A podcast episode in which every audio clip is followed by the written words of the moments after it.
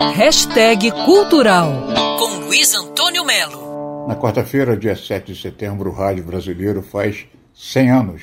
O paraibano Epitácio Pessoa, nos últimos dias de seu mandato como presidente, lá em 7 de setembro de 1922, ele anunciou o início da radiodifusão no Brasil.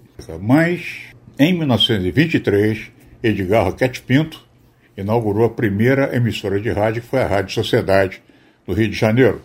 É por isso, senhor ministro Gustavo Campanema, que os que pensam como eu desejam aplaudir e auxiliar as vossas iniciativas promissoras referentes ao Teatro Nacional, ao cinema educativo, à radiodifusão. A história da Rádio Sociedade é muito interessante. Aliás, hoje é a Rádio MEC, mas ela não foi fundada pelo governo, e muito menos por uma empresa. Roquete Pinto reuniu vários cientistas e intelectuais na Academia Brasileira de Ciências e ela transmitia direto do Corcovado.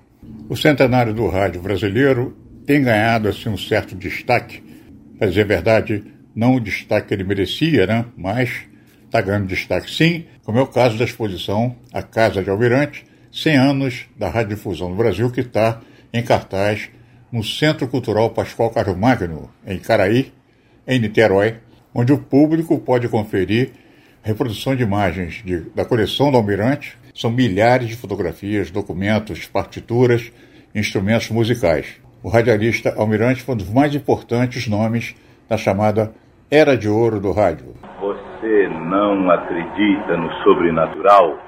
Então ouça. A Casa do Almirante, 100 anos da radiodifusão no Brasil, exposição no Centro Cultural Pascoal Carlos Magno, que fica no Campo de São Bento, em Caraí, Niterói. Você vai viajar com a história do rádio. Luiz Antônio Melo para Band News FM. Quer ouvir essa coluna novamente? É só procurar nas plataformas de streaming de áudio. Conheça mais dos podcasts da Band News FM Rio.